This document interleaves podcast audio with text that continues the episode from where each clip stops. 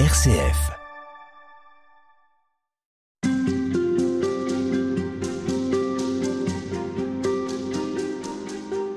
Et nous poursuivons durant tout ce carême nos rencontres à Jérusalem. Et cette semaine, c'est au cœur de la vieille ville, à l'intérieur des remparts anciens, que nous nous trouvons. Nous sommes dans les bureaux du patriarcat latin de Jérusalem. Avec vous, Monseigneur William Chomali. Bonjour. Bonjour. Vous êtes évêque auxiliaire du patriarcat latin depuis 2010. Nous sommes ici à quelques pas du mur des lamentations, du dôme du rocher, du Saint-Sépulcre. Et ce lieu, cette basilique, c'est elle qui abrite, selon la tradition, le tombeau du Christ. Et c'est la cathédrale du patriarcat. Monseigneur William Chomali, expliquez-nous ce qu'est le patriarcat latin. Donc le patriarcat latin, c'est un diocèse comme tous les autres, mais avec des caractéristiques particulières. Euh, c'est un diocèse qui comprend plusieurs pays, différents politiquement, géographiquement, économiquement. Euh, le diocèse comprend donc la Jordanie, euh, la Palestine avec Gaza, Israël et même Chypre. Il y a un patriarche qui vaut un archevêque, qui est aidé par six vicaires généraux. chacun est dans une zone géographique différente. En plus, il y a une communauté d'expression hébraïque et une communauté pour les travailleurs étrangers, qui sont des dizaines de milliers. Donc le patriarcat latin s'occupe de fidèles arabes, qui sont 70% des fidèles catholiques, mais il y a aussi euh, des fidèles d'autres langues, et, et nous nous occupons de leur pastoral. Alors c'est un patriarcat un peu particulier dans le sens où il a été fondé par les croisés, donc après la, prise de la ville en 1099. Est-ce que c'est le seul patriarcat latin à avoir une juridiction sur plusieurs pays? Le titre patriarche est surtout euh, oriental. Il y a les sept patriarcats catholiques, le patriarche maronite au Liban, qui est responsable de tous les maronites du monde. Il y a le patriarche chaldéen à Bagdad, qui est responsable de tous les chaldéens du monde.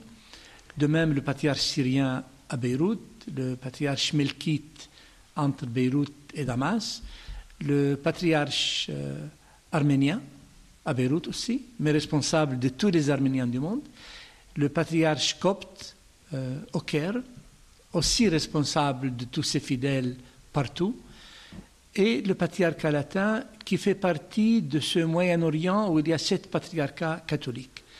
Orientaux. Nous, nous sommes aussi de caractère particulier car nous sommes du monde latin, du monde euh, romain, mais en même temps, nous faisons partie de la géographie du Moyen-Orient. Mhm.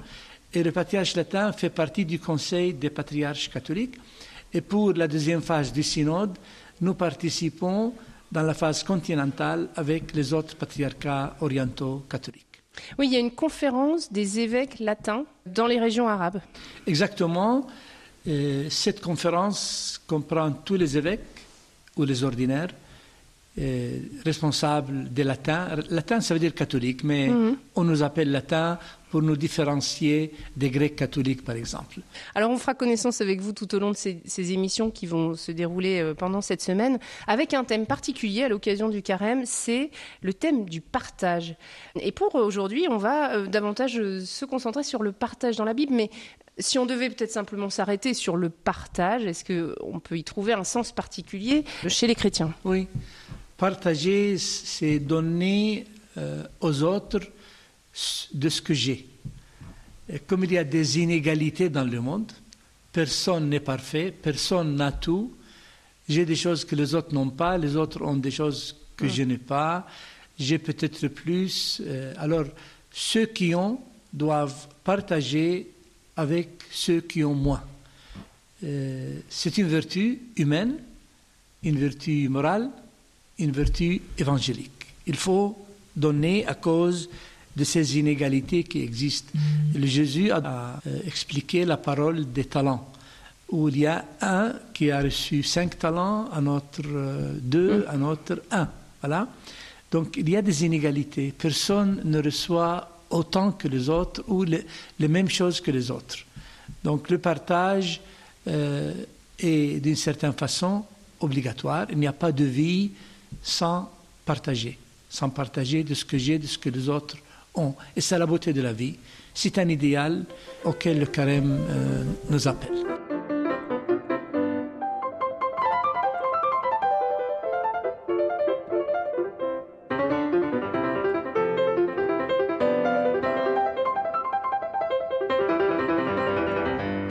Euh, peut-être une façon de partager, c'est de partager la, parole de Dieu. C'est pas forcément celle qui vient tout de suite à l'esprit, mais c'est vrai qu'on peut partager la Bible, on peut partager la parole de Dieu. de quelle manière?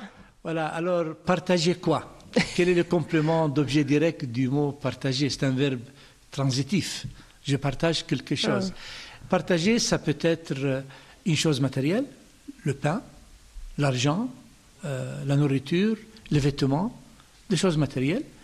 Mais on peut aussi partager les choses immatérielles.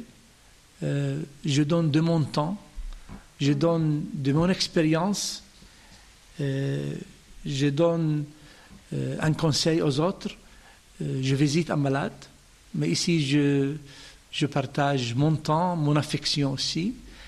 Euh, il y a aussi le partage biblique. Euh, le partage biblique, ça consiste à nous réunir ensemble, 10, 15 personnes. Nous lisons le même texte biblique, mais chacun dit la résonance qu'a eu ce texte en lui-même ou en elle-même. Et nous nous enrichissons mutuellement. Parce que la parole de Dieu, quand elle tombe sur la terre, elle produit différemment. Et pas seulement entre le terre la terre rocheuse ou la terre épineuse ou la terre bonne, mais aussi selon la différence des personnes.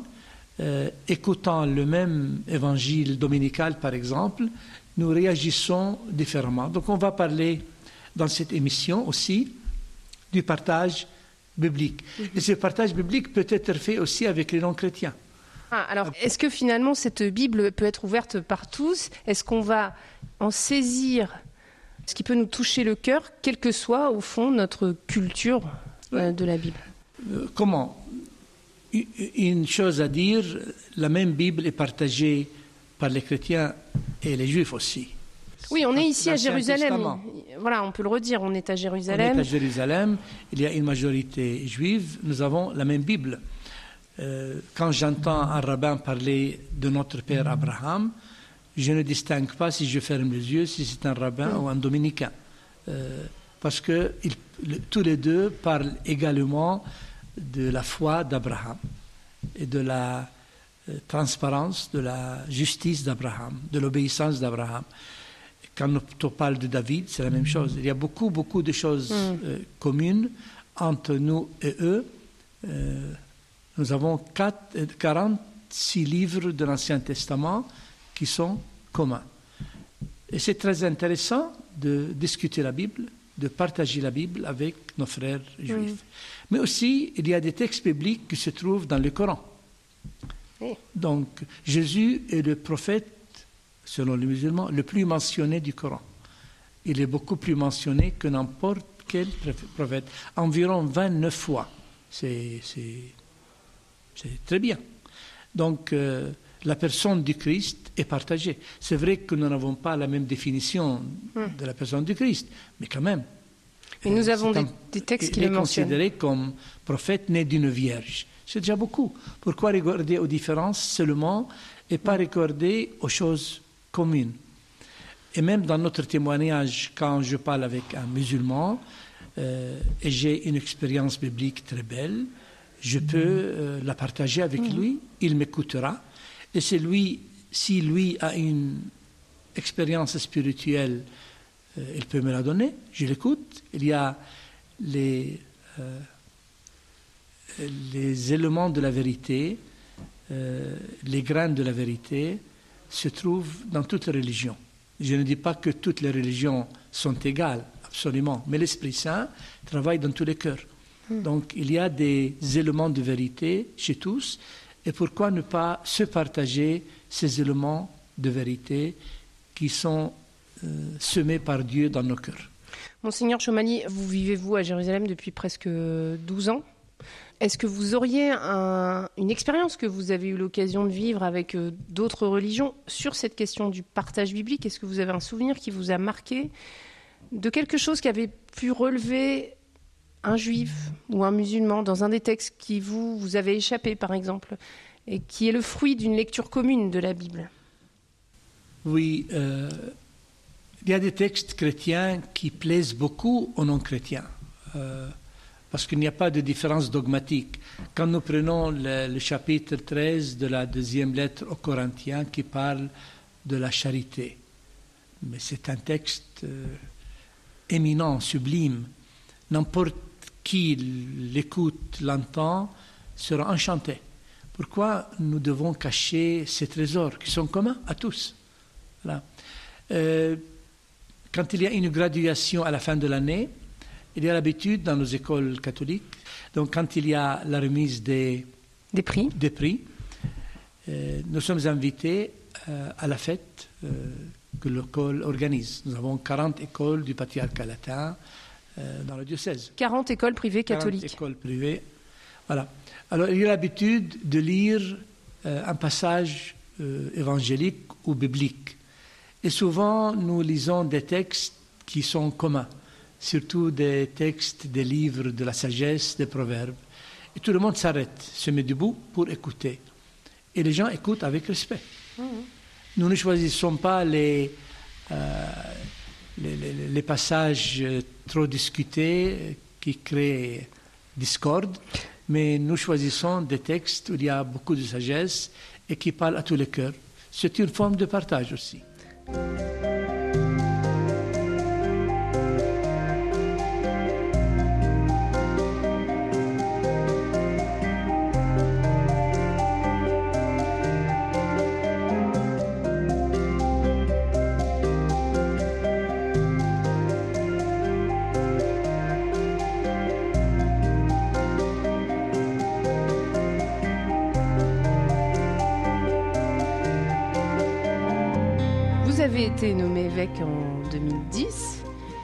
Depuis 12 ans, vous êtes dans le diocèse entre Jérusalem et Amman, qui est en Jordanie. Vous êtes vous-même originaire de, Cisjordanie. Quel a été votre parcours spirituel? Est-ce qu'il y a beaucoup de chrétiens, par exemple, en Cisjordanie? Donc, euh, je suis né à Bethléem, plus exactement dans le village du champ des pasteurs de l'Évangile, à un kilomètre de l'église de la Nativité, dans une famille catholique pratiquante qui priait le chapelet chaque jour. Je suis entré au petit séminaire de Bethléem, de Betjala. Et quand j'ai fini mes études, euh, j'ai commencé mon service, mon ministère en Jordanie, où j'ai travaillé pendant huit ans. Euh, je suis retourné en Palestine et j'ai servi au séminaire dans l'éducation des futurs prêtres. On m'a envoyé à Rome pour me spécialiser en liturgie. Donc j'ai aidé à composer beaucoup de livres liturgiques, parmi, par exemple le missel quotidien, euh, le missel du dimanche, le livre de chant avec musique, le livre de prière euh, employé dans toutes les parties du diocèse. Mais plus tard, j'ai laissé ce travail à d'autres prêtres plus jeunes que moi et qui continue à travailler. C'est un monde très important, le monde liturgique, mhm. car une des missions de l'Église, c'est prier, c'est célébrer. Donc il faut des livres, il faut des rubriques, mhm. il faut, régler une célébration, mhm. une structure. Et dernièrement, nous avons publié un travail qui avait été commencé il y a huit ans. Nous avons publié la deuxième édition du Missel d'Hôtel un livre de 1400 pages qui pèse 3,5 kg, euh, un fruit de travail collectif et qui est utilisé dans tout le monde arabe parmi les fidèles catholiques de rite latin. Et alors vous parliez du petit séminaire, c'est vrai que pour certains de nos auditeurs c'est quelque chose d'évident, mais pour d'autres, le petit séminaire, on ne sait plus très bien ce que c'est. On comprend bien le grand séminaire, celui des prêtres, celui qui forme les futurs prêtres. Le petit séminaire, quand on y entre, est-ce que on y entre à quel âge et est-ce qu'on a l'idée qu'on deviendra prêtre? Oui, euh, le grand séminaire est le lieu où vraiment la vocation se développe d'une façon claire. On, étudie la philosophie, la, Bible, la théologie, euh, on apprend la musique, la liturgie, l'histoire de l'Église, droit canon, théologie morale, dogmatique, fondamentale. C'est la préparation directe au sacerdoce. Le petit séminaire, c'est un collège un lycée où oh, il y a une préparation lointaine, surtout une préparation humaine. Parce que le prêtre doit être formé humainement, spirituellement, théologiquement. La formation humaine précède toute formation. Si on n'est pas humain, on ne peut pas être chrétien. Et comment on est formé humainement alors? Ça se traduit par quoi? Nous, nous J'ai fait le petit séminaire pendant cinq ans. Maintenant, le petit séminaire n'existe pas au patriarcat latin pour beaucoup de raisons, pour des raisons politiques et d'autres aussi. Il y a des difficultés à faire venir des élèves euh, de la Jordanie, surtout qu'ils seront loin de leurs parents. Hum. Ils sont jeunes parce que c'est 13 ans le petit séminaire, 13-14 ça, ça, commence à 12 ans, comme ça. Et pendant cette période, nous étudions, donc nous apprenions le latin, parce que pour apprendre les langues, il faut être jeune. Alors je me rappelle que j'ai commencé à apprendre le latin à 11 ans. J'ai appris le français à 11 ans. Donc on gagne beaucoup à apprendre tôt les, langues, surtout les langues qui nous concernent pour l'avenir. Et aussi, il y a la discipline. Hmm. C'est vrai que c'est une discipline militaire, mais ça forme. Donc on apprend à travailler. Euh, nous avions un programme, pas seulement d'études, mais il fallait euh, laver les assiettes aussi, il fallait balayer, euh, il fallait jouer ensemble, il fallait, il y avait des, on allait en promenade ensemble. Il y avait une, une éducation humaine à pratiquer euh, toutes les vertus sociales et humaines que vous connaissez.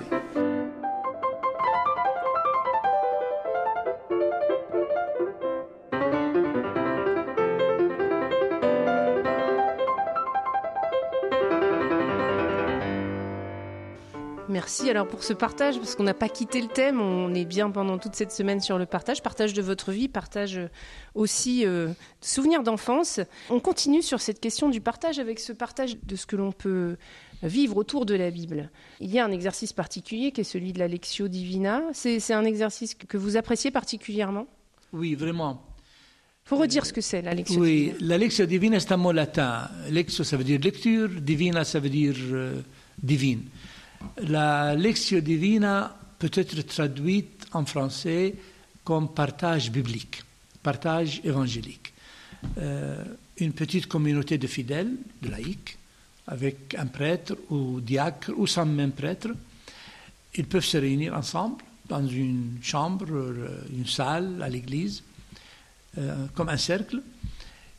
on invoque l'Esprit Saint parce que l'Esprit Saint a inspiré à écrire la Bible, c'est lui qui nous inspire aujourd'hui à la comprendre. Après l'invocation euh, du Saint-Esprit, nous lisons lentement euh, un passage biblique. Ça peut être euh, l'évangile du dimanche suivant. Après avoir lu le passage biblique, quelqu'un bien préparé peut donner le sens littéral historique de ce passage. Car il y a un sens premier qui a été dans la mentalité de Matthieu, Luc, Marc et Jean. Vous voulez dire un contexte Oui. Quel est le contexte de ce passage évangélique? Qu'est-ce que Jésus a voulu dire quand il a parlé avec ses disciples ou avec les foules? À ce moment-là. À ce moment-là. Hmm. C'est un sens contextuel qui dépend du lieu hmm. et du temps. C'est très intéressant. Donc ici, il faut être préparé. Euh, par exemple, quand on parle euh, de la parabole des talents, Aujourd'hui, qu'est-ce que c'est qu'un talent Il a un sens différent. On dit à quelqu'un qui a du talent, ça veut dire qu'il a des dons particuliers. Mais au temps du Christ, un talent, c'était une monnaie. Mm. Et on peut dire qu'un talent valait peut-être euh, un million d'euros. Donc quand le patron donne cinq talents à un des serviteurs de ses employés, ça veut dire qu'il a donné 5 millions. Mm. C'est une somme énorme extravagante, exagérée, mais qui indique la générosité et la bonté et la confiance du maître. Donc, comprendre le sens contextuel, ça change toute la perspective. On a une idée que ce Seigneur, qui est Dieu, aime et a confiance, et il nous confie un trésor, sachant que nous allons bien euh, l'utiliser. Donc euh, le sens contextuel est très très important. ça s'applique à d'autres textes, pas simplement hmm, bien sûr, à la parabole euh, du talent. Ça peut s'appliquer aussi euh, à, la, à, la, parabole des vierges sages et folles, qui dans un mariage, les unes étaient bien préparées, d'autres pas. C'est intéressant de savoir comment était le mariage au premier siècle. Hmm. Donc ça, ça illumine la parabole. Ça nous fait entrer dans l'atmosphère et ça nous fait apprécier beaucoup, euh, goûter même euh, cette parabole. Donc c'est intéressant que quelqu'un nous explique pendant 4-5 minutes. Il ne faut pas faire une conférence, absolument. Parce que le, le, le but, ce n'est pas le sens premier. C'est un des buts. Le but, c'est le sens actuel, l'actualisation du texte. Que dit ce texte à moi aujourd'hui ici? Ou plutôt, que dit le texte à nous réunis ici Parce que la Bible parle pas seulement aux individus, mais à la collectivité, à la communauté.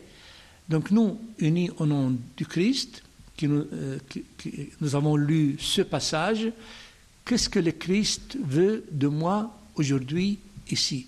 Quelle action? Qu'est-ce qu'il m'inspire? Quelle conversion? Quel changement?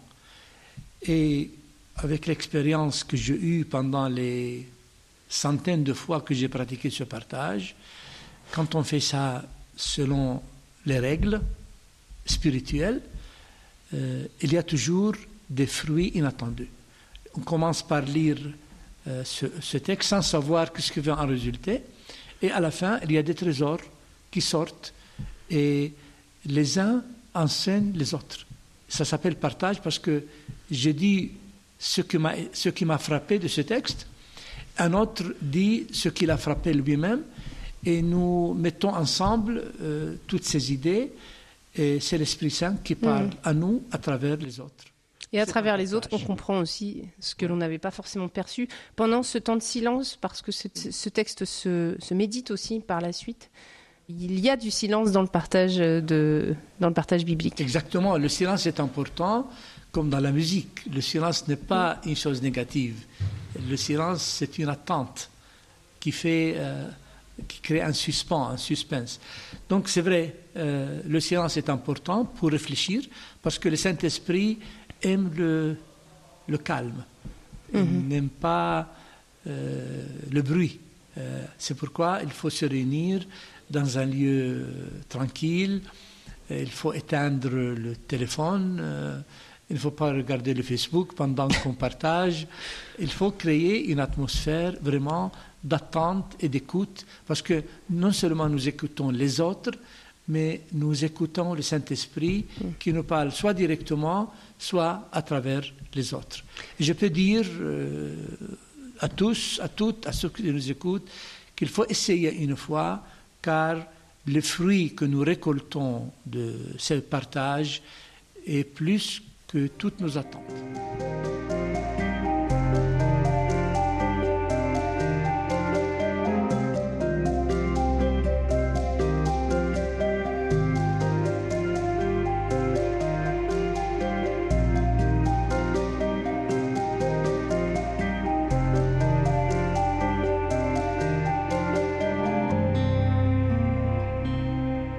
Vu le partage de la Bible, mais aussi le partage de nos biens matériels, immatériels.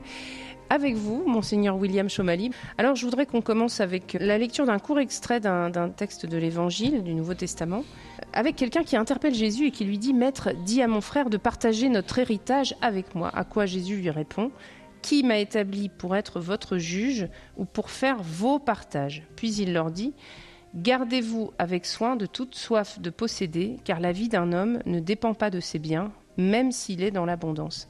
Est-ce que ça veut dire que le Christ ne souhaite rien avoir avec nos biens matériels ou est-ce que le partage, au fond, peut tout concerner? Qu'est-ce que vient nous dire le Christ ici dans, cette, dans cet oui, extrait? la, la, première impression est que le Christ euh, refuse d'aider cet homme à partager avec son frère. C'est l'impression. Mais Jésus lit les cœurs. Il n'a pas simplement lu la pensée, mais il, lit entre les lignes. Cet homme a une affaire avec son frère. Euh, son frère est avare, lui il est avare, ils se disputent sur l'héritage.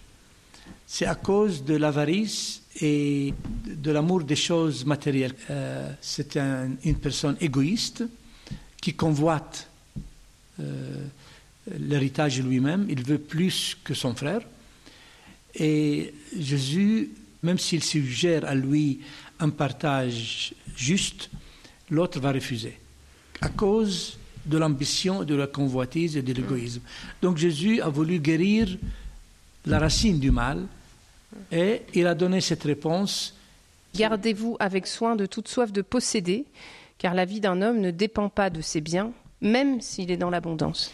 Exactement. Donc, il sait que cet homme a assez pour vivre lui et sa famille, mais il veut qu'il soit guéri de l'amour exagéré des choses matérielles. Donc Jésus a donné la réponse, mais différemment, euh, au-delà de l'attente de l'homme. Il est allé à la racine du mal. Jésus ne veut pas guérir les symptômes, mais la cause. Alors qu'est-ce que ça, vient nous dire aussi sur euh, ce partage de ce que nous possédons, de ce que nous avons nous-mêmes reçu? Comment est-ce qu'on peut, euh, euh, non pas stocker, non pas garder, mais... il y a des inégalités dans la possession de choses matérielles. Il y a les riches, il y a les pauvres. dans la Bible, dans l'Évangile, il y a la parabole de Lazare et de l'homme riche. L'homme riche mangeait à son aise, il avait surabondance, le pauvre Lazare était à la porte, euh, il avait des blessures, les chiens léchaient euh, le sang qui était sur ses blessures, il n'avait même pas les miettes de pain qui tombaient de la table du riche. Bon, Jésus, quand il donne une parabole, il a le sens de l'exagération. Il a exagéré la richesse et la convoitise et l'égoïsme du riche et la pauvreté de Lazare, exprès. Jésus est un bon narrateur. Il a l'art, il, euh, il sait bien comment raconter une parabole. Donc l'exagération, comme on a vu dans la euh, parabole des talents, l'homme qui a donné 5 millions, 5 talents, c'est exagéré, mais avec raison, pour un but. C'est faire comprendre aux gens la différence entre l'attitude du riche et l'attitude du pauvre. Ils meurent tous les deux un va au paradis, l'autre va à l'enfer. Et il y a la discussion entre Abraham et le riche. Mais Jésus, à travers cette parabole, a voulu enseigner le partage. Il faut que le riche donne aux pauvres, sachant que un jour, il va laisser cette terre sans rien prendre avec lui. Hmm. Nous ne prenons rien au tombeau. Mais ça paraît évident, évidemment qu'on n'emmènera rien au tombeau, et pourtant, ce côté de vouloir garder avec soi et de posséder et d'avoir nos propres, nos propres affaires, de ne pas toujours être dans la redistribution non plus de ce que nous gagnons, d'être dans, dans, une forme parfois d'abondance. Il faut donner. Même les pauvres sont invités à donner, à donner selon leurs mesures. C'est une culture, la culture du don. Les riches doivent donner plus. Vous vous rappelez, cette fois, ce n'est pas une euh, parabole, c'est une histoire euh, vraie la veuve de l'Évangile qui a mis euh, une petite, deux petites monnaies dans la caisse du temple. Cette petite monnaie n'a pas euh, sonné, n'a pas résonné parce que ça n'a pas de valeur. Alors que les riches mettaient de grandes pièces d'argent et ça a résonné, tout le monde savait que tel riche a payé une grosse somme. Jésus dit, cette femme, cette veuve a donné plus que tous. Donc le Seigneur veut que le partage soit fait par tous. Et hmm. chacun donne à ses mesures et Dieu récompense à la mesure de l'intention du donateur. Donc, il faut donner. Et parce qu'il y a l'ambition et l'égoïsme et la convoitise, l'Église a besoin toujours de rappeler l'importance du partage et c'est pour cela qu'il y a le temps du carême. Le hmm. temps du carême, c'est vrai, c'est un temps de conversion. Mais c'est une conversion pas seulement de mes péchés, c'est une conversion au partage, à la solidarité, à la justice. Donc il faut voir l'idéal auquel je suis invité à adhérer. Dans, dans, la première église, il y avait le partage des biens. Hmm. Dans les actes des apôtres. Nous sommes à Jérusalem. Le chapitre 2 des actes parle du partage. Le, le premier chrétien avait bien compris la mission du Christ, qu'il faut partager. Et quand quelqu'un vendait un terrain, il mettait le prix, il donnait le prix aux apôtres pour distribuer aux hmm. autres. Et la première église a nommé sept diacres. Les premiers diacres ne prêchaient pas, ne donnaient pas la communion comme aujourd'hui. Le premier diacre voulait soulager les apôtres dans la distribution des biens matériels. Donc la première Église a bien compris, mieux que nous, l'importance de ce partage.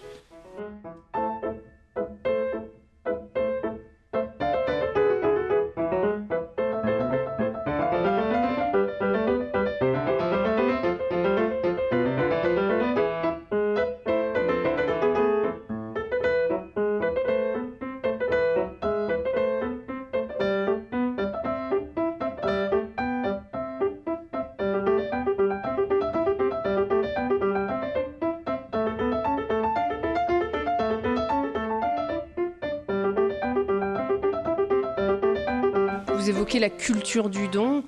Est-ce que vous connaissez une société qui a particulièrement cette culture du don? Oh, L'Église a beaucoup de sociétés qui invitent à donner. Il y a par exemple la Caritas, en France Secours catholique, aux États-Unis ça s'appelle Catholic Relief Service, mais il y a aussi la Saint-Vincent. Euh, parfois dans les paroisses on appelle ça le, comité de charité, le comité du pain, le comité du mm. partage, peu importe le nom. L'idéal, c'est que ceux qui peuvent donner offrent, anonymement ou. Hein, et quand le, pauvre reçoit, il ne sait pas qui lui a donné. Il sait qu'il reçoit de la paroisse. Donc mm. il n'est pas humilié parce qu'il a reçu de tel. Euh, tout est mis en commun et tout est distribué selon le besoin. Ça, c'est très beau. Et ça fait la force d'une paroisse. Mm. On peut mesurer la force d'une paroisse au volume du partage. Une paroisse qui ne partage pas, qui ne s'occupe pas de ses pauvres, c'est une paroisse en faillite. Donc à quoi bon partager la Bible si on ne partage pas le pain et les choses matérielles aussi? Je sais que dans une paroisse, un curé a créé une boutique dans sa paroisse. C'était en Jordanie, à Madaba. Il m'a invité à inaugurer cette boutique. Il y a eu même des parlementaires qui sont venus pour célébrer cette boutique. En quoi consiste cette boutique? Il y a des gens qui font de vœux. Alors, ils offrent euh, de la viande, etc. Il y a euh, des gens qui donnent de l'argent. Il y a des gens qui ont beaucoup d'habits qu'ils n'utilisent pas, mais qui sont en bonne forme. Hmm.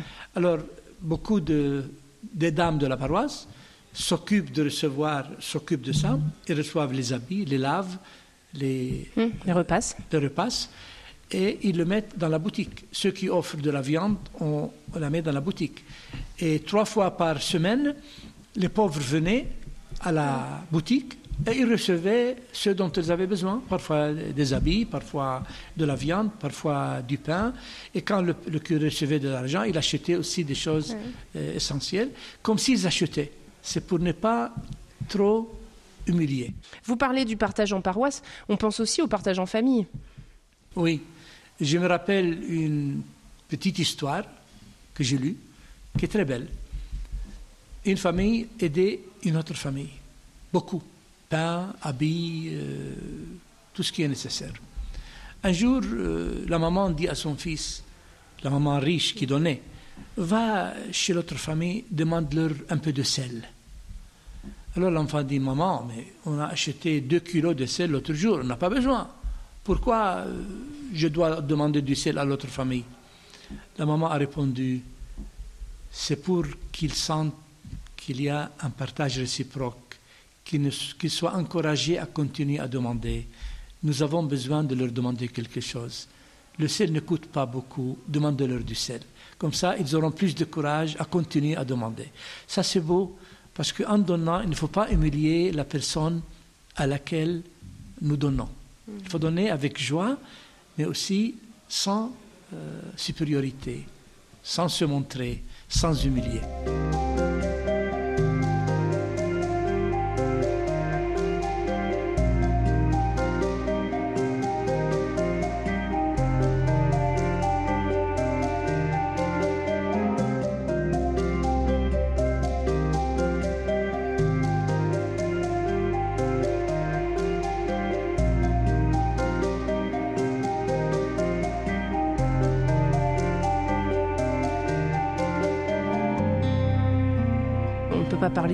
Sans évoquer le pain, le pain euh, que le Christ a rompu.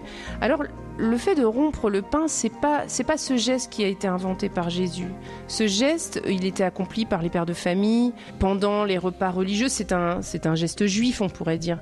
Par contre, ce qui est nouveau avec le Christ, c'est les paroles qui vont accompagner ce partage du pain.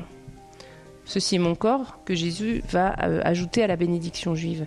Est-ce que aujourd'hui, on le comprend encore comme ça, ce, partage du pain qui est d'abord l'Eucharistie, le corps du Christ Oui, le mot rompre le pain, la fraction du pain, partager le pain, c'est la même réalité. Mhm. Un père de famille rompait le pain, parce que le pain c'est un, un pain, une pièce hein, qu'il faut rompre pour pouvoir manger. Donc ce rituel euh, se pratiquait dans les familles juives, pas seulement à Pâques, mais dans un repas normal. C'est le père de famille qui distribue, parce que c'est lui qui a travaillé, c'est lui qui a gagné le pain à la sueur de son front, donc il donne de ce qu'il a lui-même gagné. Est-ce que c'est encore une pratique aujourd'hui vous qui êtes à euh, Jérusalem, est-ce que vous savez si les Juifs pratiquent encore cette... Euh, Vraiment, je ne le sais pas beaucoup. Ce partage? Mais au moins dans la Bible, le mot euh, répété souvent. donc, le Christ a répété ce rituel pendant la dernière scène. Il a rompu le pain, mais il lui a donné un sens nouveau. Ce pain rompu ne signifie pas seulement le pain matériel, mais il signifie sa personne son corps. donc il a voulu dire à ses apôtres, unissez-vous à moi, je me donne à vous sur la croix, mais avant je me donne sous la forme du pain, pour que vous appreniez vous-même à faire de même avec les autres. Donc nous, euh, de la fraction du pain, nous apprenons à partager avec les autres tout ce que nous, tout ce que nous avons, notre temps, notre amour, euh, nos idées, euh, les choses matérielles, immatérielles, expériences. Euh, donc, une des, des, idées constantes de l'Évangile, c'est le partage. Ce n'est pas une vertu n'importe laquelle, puisque Jésus a fait de cette vertu l'Eucharistie. L'Eucharistie est le, le sommet du partage.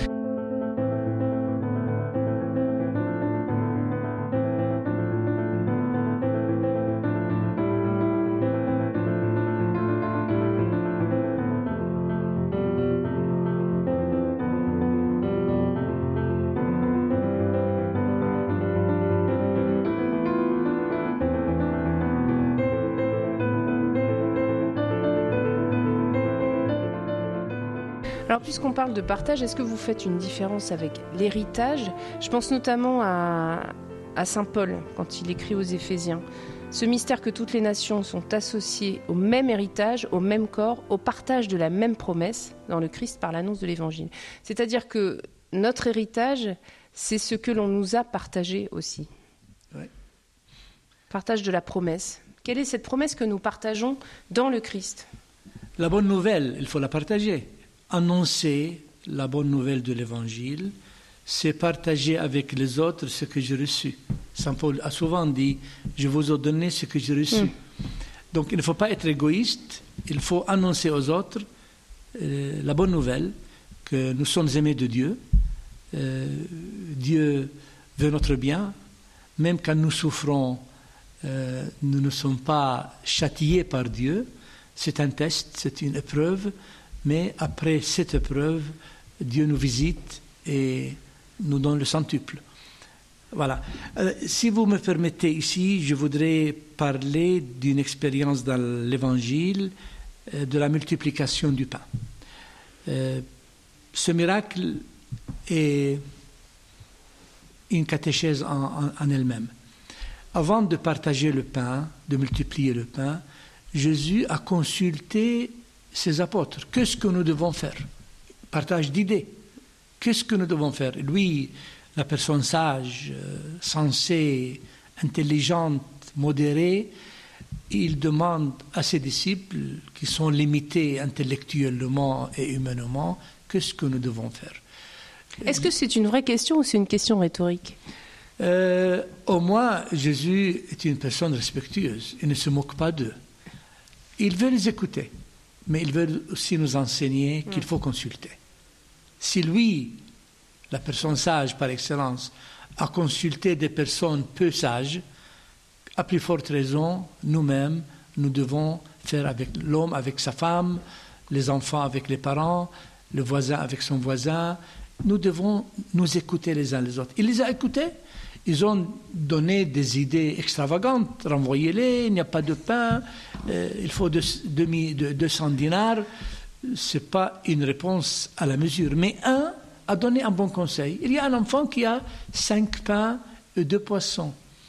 Il l'a dit pour dire qu'il a donné une, une, contribution. Mais Jésus a voulu bâtir, construire sur cette solution. Il a dit, portez-moi le pain et, et, le poisson. Et Jésus a multiplié. Donc Jésus a fait une chose extraordinaire. Il a multiplié réellement le pain. Mm. Et aujourd'hui, quand chacun donne de ce qu'il a, il y a une autre multiplication de biens. Euh, Alors, c'est-à-dire C'est-à-dire, dans une paroisse, si chacun donne ce qu'il peut, à la fin, ce qui est collecté, c'est beaucoup. Ça suffit à tous les pauvres de la paroisse. C'est une autre façon. La solidarité est un miracle. La solidarité en elle-même, c'est un miracle. Et celui qui nous inspire la solidarité, c'est Dieu. Parce que me priver de quelque chose qui m'appartient, que j'ai gagné à la sueur de mon front, c'est pas facile, c'est pas évident. Donc si j'en donne, c'est que j'étais inspiré par ce Dieu qui se définit comme don. Il donne. Mm-hmm. Voilà. Euh, donc nous apprenons de, miracle de la multiplication de pain, comment partager les idées, mais aussi comment partager le pain. Et Jésus a eu besoin de ses, de ses disciples pour faire asseoir les gens, 50-50, 100-100, distribuer le pain et aussi recueillir les miettes pour dire que ces miettes sont utiles à d'autres, même aux oiseaux. Les oiseaux du ciel peuvent manger ces miettes.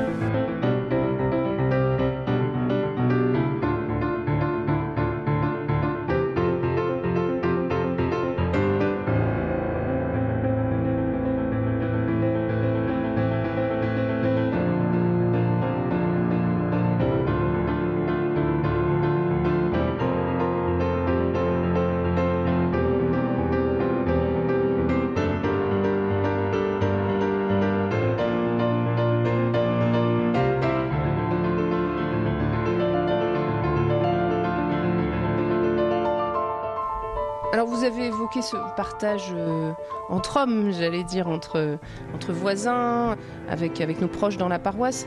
Je pense qu'ici à Jérusalem, on peut pas faire. Euh, le, on ne peut pas éviter de, de, parler de l'international. Jérusalem, ville euh, cosmopolite dans laquelle arrivent des hommes du monde entier.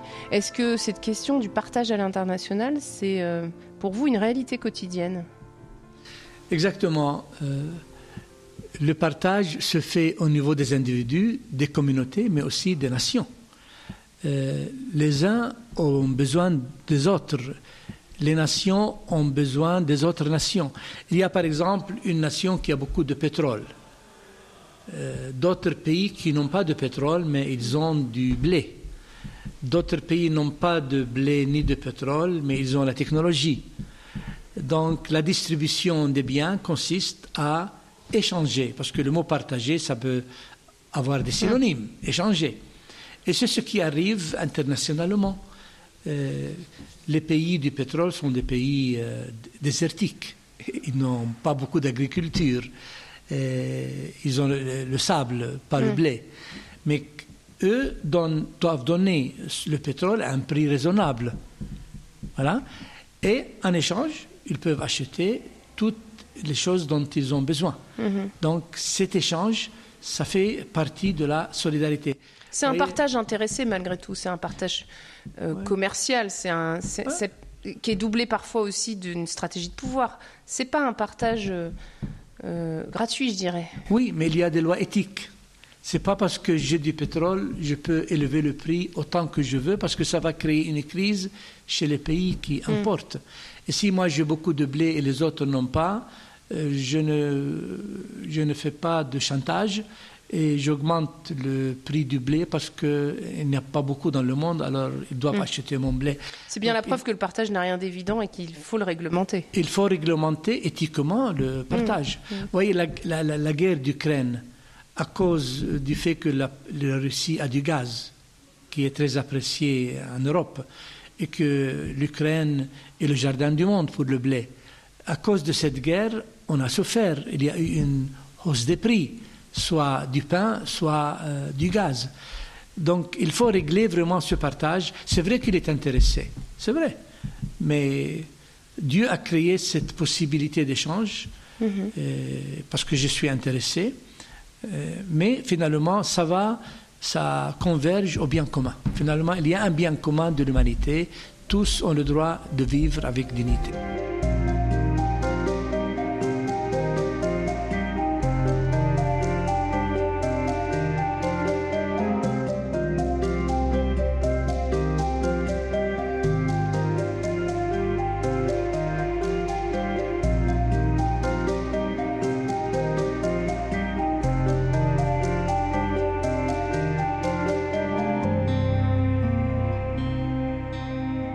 Sommes avec vous, euh, chez vous d'ailleurs, monseigneur William Chomali. Il y a un partage sur lequel on ne s'est pas encore arrêté, et pourtant ici ça a du sens, mais c'est le partage de la terre, la terre promise en héritage à la postérité d'Abraham. Je voudrais qu'on commence par une citation du livre du Deutéronome. Euh, Prends garde lorsque tu lèves les yeux vers le ciel et que tu vois le soleil, la lune et les étoiles, toute l'armée des cieux. Ne te laisse pas égarer, ne te prosterne pas devant eux pour les servir. Ceux-là, le Seigneur les a donnés en partage à tous les peuples qui sont sous le ciel. C'est le partage comme, euh, le don de la création qu'on a ici dans, dans ce livre du Deutéronome. Oui. Le Seigneur a créé le monde euh, très beau. La création est belle.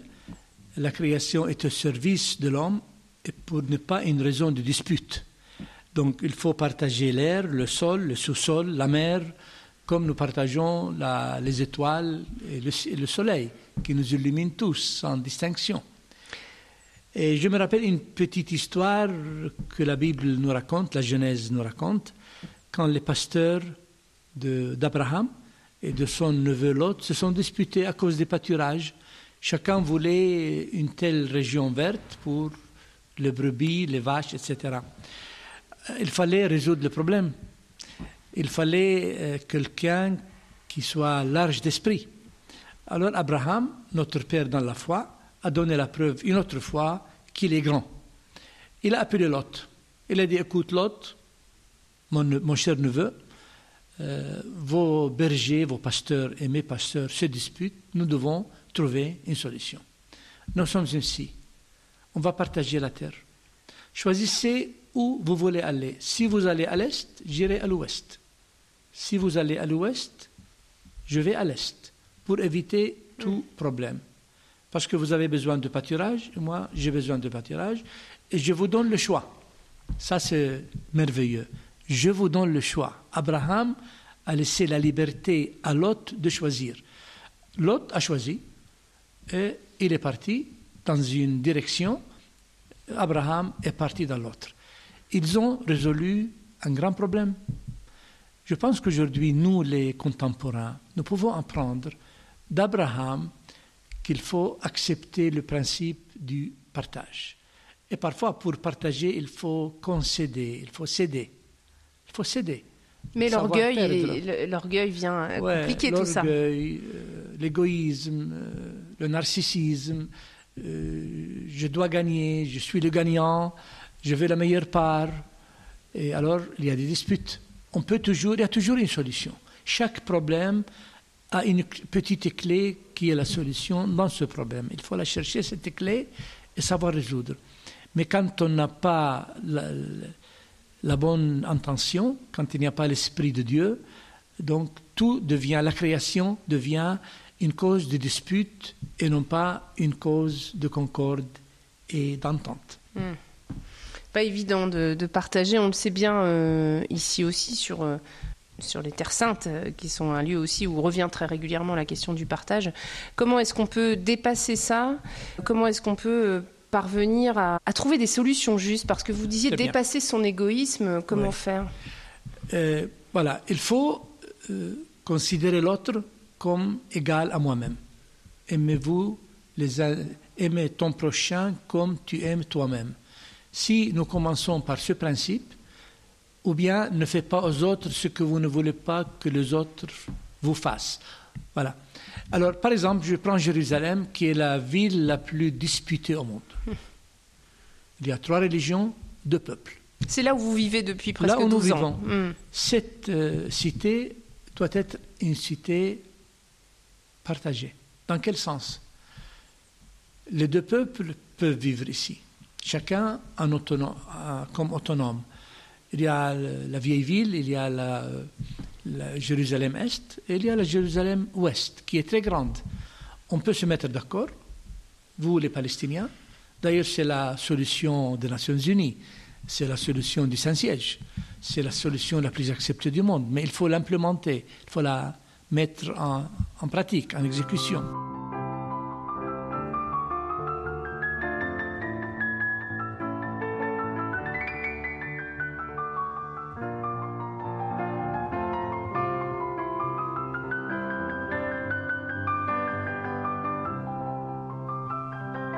Mais d'autres disent que euh, accepter cette solution des deux États, c'est aussi refuser d'une certaine manière que les hommes arrivent à vivre ensemble. Qu'est-ce que vous C'est pas juste. C'est pas. On peut cohabiter ensemble. Mm. On peut vivre ensemble. Voilà. Euh, il y a le Vatican qui est à Rome. Le Saint-Siège se trouve à Rome. Ils vivent bien. Ils vivent bien. Ils se respectent. Quand il y a le respect l'un de l'autre, tout marche bien. Il y a un principe, le respect, le don de soi. Donc, et cette ville, parce qu'elle est sainte, et trois religions disent que c'est ma ville sainte, il faut que j'accepte, moi comme chrétien, que les juifs et les musulmans ont un droit égal à venir prier à Jérusalem et chacun visiter ces lieux saints. Les juifs doivent accepter que les chrétiens et les musulmans peuvent venir ici, vénérer leurs lieux saints, prier, faire leurs études religieuses ici, mais, et, les musulmans. Donc il y a une solution qui est le partage. Donc le partage, c'est une solution même aux problèmes politiques. Il y a les territoires palestiniens, euh, la Palestine. C'est vrai qu'il y a une promesse biblique, mais ça a été pour un temps, jusqu'à la venue du Messie. Euh, le nouvel Israël pour nous, c'est l'Église. Il faut que tous entrent dans le nouvel Israël, qui est la nouvelle terre promise. Par le baptême, nous entrons dans la nouvelle terre promi- promise qui est l'Église, comme les Hébreux, en passant la mer Rouge, sont entrés dans la... C'est pourquoi les pères de l'Église ont vu dans la mer Rouge un symbole, un archétype du baptême. C'est magnifique. Donc euh, il faut accepter qu'après 2000 ans de la destruction du temple, il y a une nouvelle réalité sur le terrain et qu'il faut accepter de partager cette terre. Maintenant, il y a euh, 13 millions et demi qui vivent en- dans la Palestine historique, qui est aujourd'hui le territoire palestinien et Israël. Au, au temps du Christ, il n'y avait pas un demi-million. En 1848, les statistiques du consulat de France disaient qu'en Palestine, il y avait 250 000 habitants seulement. 1848. Oui, euh, 1848, exactement. Aujourd'hui, il y a euh, 8 plus 5 et ça fait 13, 000 13 millions à peu près, qui habitent euh, entre Gaza, Israël et Palestine. Et nous vivons. S'il n'y avait pas la guerre, tout le monde euh, aurait vécu beaucoup mieux qu'aujourd'hui.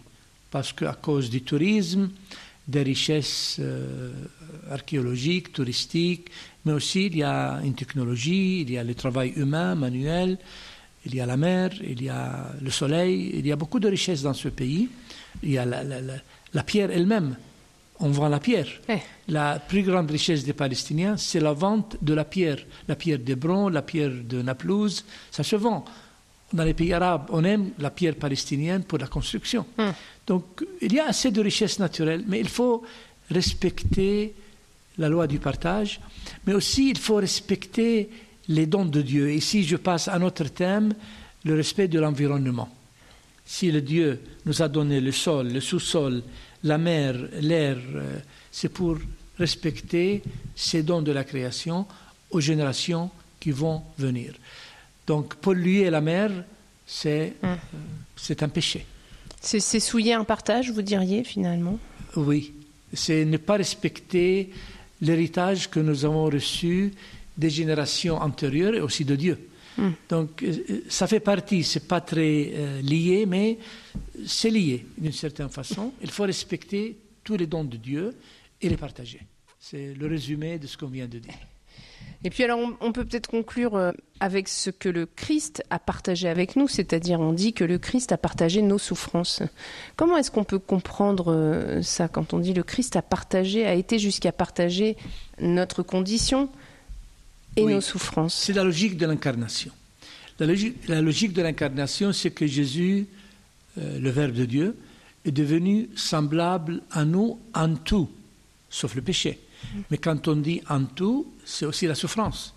Il a souffert. Il a souffert comme nous par solidarité pour dire je vous comprends. Quand un docteur souffre d'une maladie, et il aide un malade. C'est plus fort quand on dit au malade, moi si j'ai souffert de ça, vous allez en sortir comme je suis sorti. Donc Jésus, par sa résurrection, nous dit, écoute, moi j'ai souffert beaucoup, j'ai partagé vos douleurs, vos souffrances physiques, euh, aussi euh, morales. Euh, voilà. Et avec ma résurrection, je suis dans la gloire actuellement, vous aurez le même sort. Acceptez la souffrance, aidez-vous les uns les autres à la supporter, mais aussi vous serez récompensés. Donc le partage sera récompensé. Et Jésus nous donne l'exemple. Voilà, c'est un beau mot de la fin euh, qu'on peut terminer aussi par euh, une citation de Saint Paul dans une, une lettre aux Corinthiens. Qui donc faiblit sans que je partage sa faiblesse? Partager euh, à la fois les joies, les souffrances, partager la terre, partager la création. Merci beaucoup, monseigneur William Chomali. Vous nous avez aidé pendant tout ce temps de carême à aller euh, vers Pâques et puis à essayer de vivre un peu plus chacun de notre côté le partage au quotidien. Merci beaucoup aussi de nous avoir reçus ici au patriarcat latin de Jérusalem. Vous êtes vous-même évêque auxiliaire de, de ce patriarcat latin. Et euh, je vais vous laisser regagner peut-être le Saint-Sépulcre. En tout cas, euh, vous êtes à deux pas à l'intérieur de, de ces remparts. Merci beaucoup. Avec joie.